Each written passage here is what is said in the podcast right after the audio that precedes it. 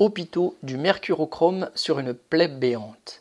Citation. Il y a environ 3000 postes d'infirmiers vacants en Île-de-France et 20% des lits sont fermés à cause de ces absences. C'est énorme. Fin de citation. Déclarait à la presse le directeur de l'offre de soins de l'ARS de cette région à mi-janvier. Elle lançait alors une opération coup de poing faite de primes importantes pour attirer des infirmières.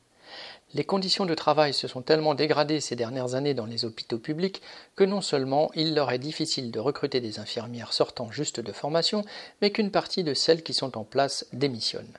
Elles travaillent alors en intérim, mieux payées et choisissant leur service et la durée de leur mission. Le gouvernement essaye bien de freiner temporairement ces départs avec les plans blancs des hôpitaux qui interdisent provisoirement les démissions, mises en disponibilité ou départs en formation mais dès qu'ils seront levés, l'hémorragie de personnel ne pourra que continuer. L'ARS d'Île-de-France, s'inscrivant dans la concurrence entre régions pour attirer les infirmiers, propose donc une prime de 4 000 euros pour ceux qui accepteraient de signer un CDD de 6 mois, même à temps partiel. Elle propose même 7 000 euros pour un CDD de 9 mois.